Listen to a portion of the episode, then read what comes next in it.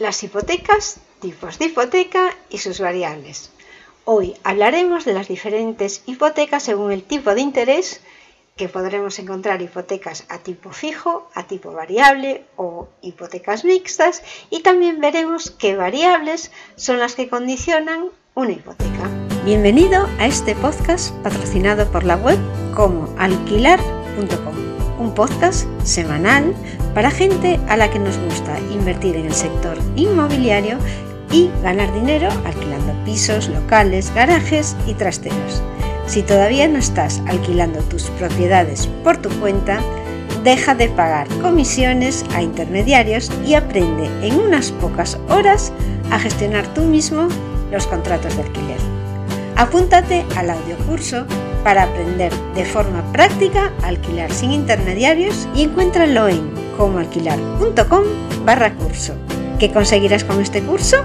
Evitarás pagar comisiones a las inmobiliarias por alquilar tu propiedad, podrás seleccionar tú mismo a tu futuro inquilino, aprenderás a conseguir inquilinos de forma rápida y de forma gratuita, recibirás los documentos necesarios para formalizar el contrato, aprenderás cómo evitar los impagos y los inquilinos morosos, es un curso en formato audio y con material descargable para que no pierdas el tiempo mientras te formas. Te muestro en él, de forma práctica, todos los pasos que sigo para alquilar una vivienda. Al registrarte, pasas a formar parte de nuestra comunidad de propietarios que alquilan pisos. Por último, y lo mejor, estaré disponible para los alumnos del curso en el correo electrónico durante los tres primeros meses desde la fecha de registro. Soporte gratuito durante tres meses. Si alquilar un piso por tu cuenta es tu interés en este momento, has llegado al lugar en el que aprenderás cómo alquilar tu vivienda sin intermediarios y sin miedo a impagos. Y sin más, empezamos el programa de hoy. Empezamos por las hipotecas según el tipo de interés. Tendremos la hipoteca fija, que una hipoteca fija es un tipo de préstamo hipotecario en el que la tasa de interés se establece en el momento de la firma del contrato y no cambia durante todo el plazo del préstamo. Esto significa que la cantidad a pagar cada mes se mantiene constante, lo que puede proporcionar a los prestatarios una mayor tranquilidad financiera y que sea más previsible todo. La tasa de interés en una hipoteca fija suele ser un poco más alta que en una hipoteca variable, pero los prestatarios están asegurados contra los aumentos repentinos en las tasas de interés. Este tipo de hipoteca mm, viene muy bien a la gente que sabe que puede pagar esa cuota mensual, pero que si en algún momento subiese supondría un problema para, para ella. Entonces, una hipoteca fija está para aquella persona que no tiene mucha liquidez para reaccionar ante un cambio de tipo de interés que podría hacer que subiese su cuota hipotecaria. Lo que podría pasar también es que bajase, pero en el caso de subir se está asegurando de que no va a tener que pagar más. Vamos a ver entonces ahora lo que es la hipoteca variable. También es un tipo de préstamo hipotecario en el que la tasa de interés puede aumentar o disminuir en función de los cambios en un índice económico que normalmente es el Euribor. La tasa de interés y por lo tanto la cantidad a pagar cada mes puede cambiar durante el plazo del préstamo. Esto difiere de una hipoteca fija, en la que la tasa de interés se establece en el momento de la firma del contrato y no cambia durante todo el plazo del préstamo. Normalmente las hipotecas variables tienen una, revisión del tipo de interés que puede ser o a los seis meses o al año. Y por otro lado nos encontramos una nueva versión de hipoteca que es la hipoteca mixta. Este también es un tipo de préstamo hipotecario que combina características de las hipotecas fijas y variables. En una hipoteca mixta, la tasa de interés se establece en un nivel fijo durante un periodo determinado, generalmente de 2 a 5 años, y luego se convierte en una tasa variable para el resto del plazo del préstamo. Esto significa que los prestatarios tienen la tranquilidad financiera y previsibilidad de una hipoteca fija en un periodo determinado, seguido por la posibilidad de ahorro de una hipoteca variable en el futuro. siempre y cuando las tasas de interés se mantengan bajas. Sin embargo, también existe el riesgo de que las tasas de interés aumenten significativamente después del periodo de tasa fija, lo que aumentaría la cantidad a pagar cada mes. Ahora pasamos a ver los elementos que pueden variar en una hipoteca. Un elemento variable en una hipoteca puede incluir la tasa de interés, que hemos visto que es, un índice que normalmente en España se utiliza el Euribor, y la tasa de interés es el factor más variable en una hipoteca y puede aumentar o disminuir en función de los cambios en el Euribor y que vienen influenciados también por la tendencia económica del momento. En cuanto al plazo de préstamo, es otra de las variables que normalmente el que va a pedir una hipoteca puede elegir. Es la duración del préstamo y lo normal, lo más común es una hipoteca de 25 a 30 años, pero también la puedes coger por menos plazo. La amortización es la cantidad que tienes que pagar cada mes, pero bueno, vamos a ver. Por un lado está la cuota y por otro lado dentro de la cuota pagas unos intereses y una amortización.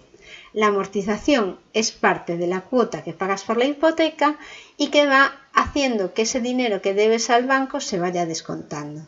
Las comisiones es el tipo de interés que estás pagando, son los intereses que pagas porque te hayan dejado ese dinero y algunas hipotecas pueden tener comisiones variables, también pueden tener comisiones además de, del tipo de interés más, un valor diferencial, pueden tener comisiones de apertura o de cierre o de cancelación anticipada y estas comisiones también pueden aumentar o disminuir dependiendo de las condiciones del mercado y de, la vinculación que tenga el cliente con el banco.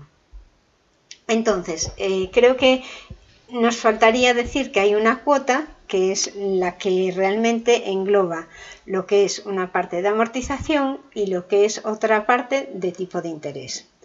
Y después están otras comisiones adicionales que serían la que tienes cuando abres una hipoteca, que es la comisión de apertura y que no todas las hipotecas tienen por qué tener esta comisión, la comisión por cancelación, que suele estar alrededor de un 1%, y esta la suelen tener muchísimas hipotecas, y por otro lado hay otra comisión que es la de amortización anticipada, y esta no la tienen por qué tener todas las hipotecas. La comisión de amortización anticipada también suele estar en torno al 1% o no existir y es una comisión que pagas si tú quieres ir reduciendo antes de tiempo el valor que tienes que te ha prestado el banco. Quieres ir amortizando antes del plazo, antes de pagar cuota a cuota, quieres ir reduciendo ese importe que debes al banco. Esto te beneficia porque va a disminuir, al disminuir el importe de préstamo, va a disminuir también el interés total que tendrías que pagar. Y por último está el diferencial, que de este os quiero hablar.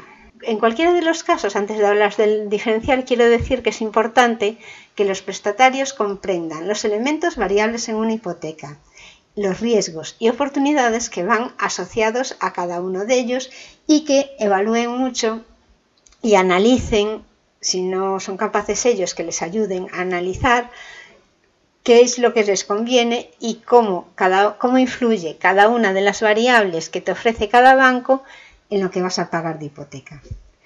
Entonces ahora os voy a explicar qué es el diferencial de una hipoteca. Es la diferencia que hay entre la tasa de interés que te va a cobrar el banco y el índice de referencia al que está ligada la hipoteca. Por ejemplo, si la tasa de interés de una hipoteca variable está ligada al Euribor, y el banco te cobra un 1,5 adicional, que será el diferencial de la hipoteca, será ese 1,5 y tú pagarás si el tipo de interés en ese momento es 3,5.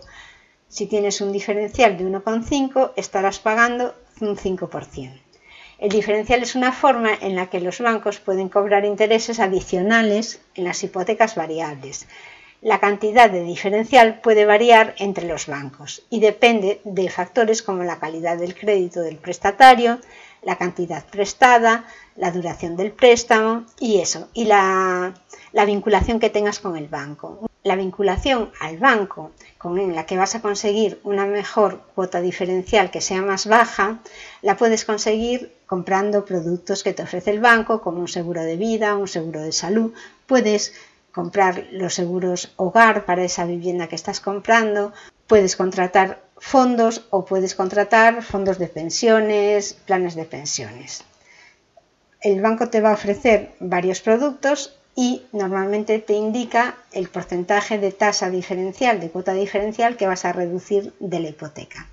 Es importante que los prestatarios comprendan también el diferencial, cómo va a afectar en esta tasa de interés del total de su hipoteca antes de tomar una decisión de financiamiento, porque posiblemente si el seguro de vida le sale muy caro, lo que pagarían de intereses con un interés con menos cuota diferencial puede que no compense lo que cuesta un seguro de vida.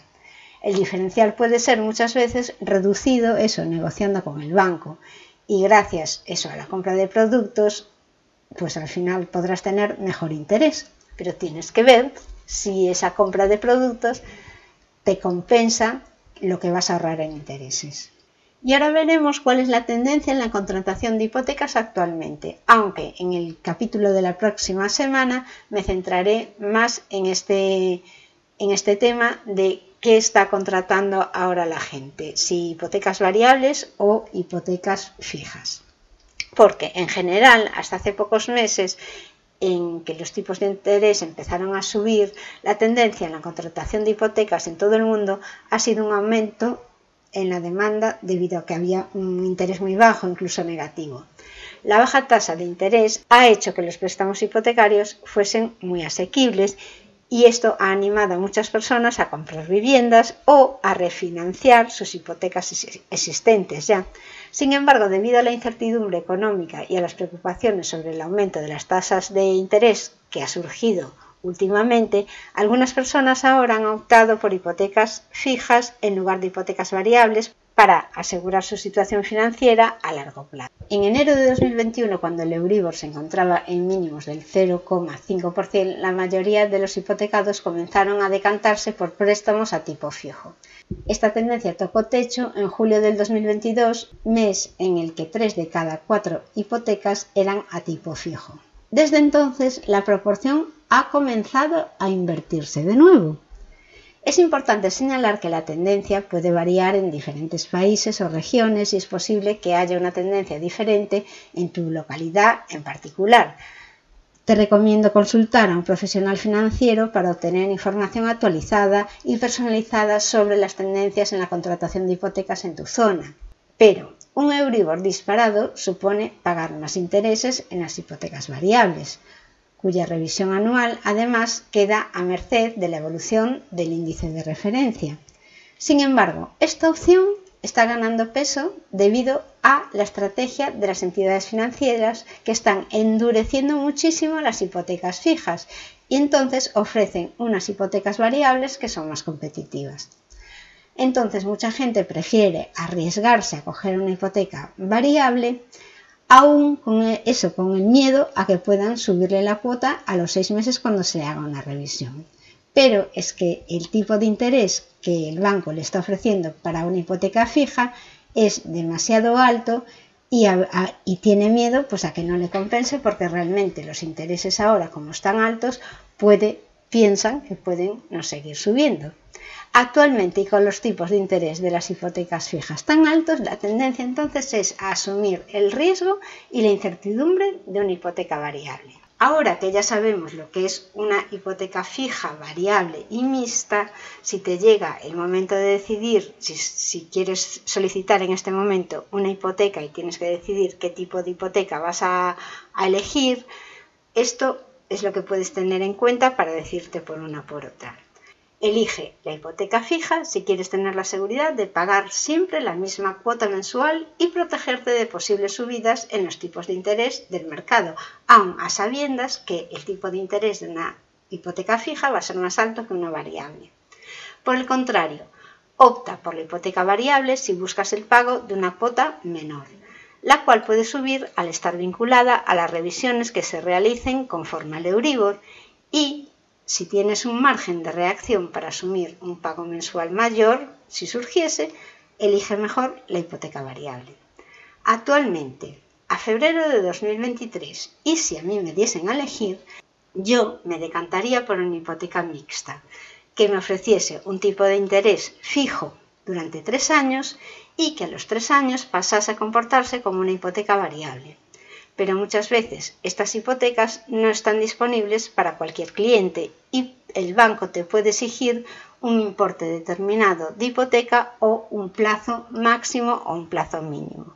Pero bueno, si tienes que decidirte ahora y vas a comprar una hipoteca, se puede decir comprar una hipoteca, contratarla con un banco, revisa mm, las condiciones que te ofrecen varias entidades y Pregúntales si tienen la opción de contratar una hipoteca mixta. En cualquier caso, se recomienda consultar a un profesional financiero para obtener información actualizada y personalizada sobre las tendencias en la contratación de hipotecas en tu situación y en tu zona. Los bancos muchas veces nos pueden orientar de lo que más nos conviene, pero recuerda que ellos son empresas que están deseosas de vender los productos que les resultan más rentables, por lo que es fundamental que tú te informes bien, que hagas números, que compares lo que te ofrecen en un sitio y en otro, pero en números, que hagas el cálculo y que finalmente tomes la decisión que más te favorece. Ya os dije que en el próximo capítulo del podcast, el 22 de febrero, veremos qué nos interesa más y cuáles son las tendencias en cuanto a la contratación de hipotecas. Nada más por ahora y os espero en el siguiente programa. Hasta aquí el programa de hoy.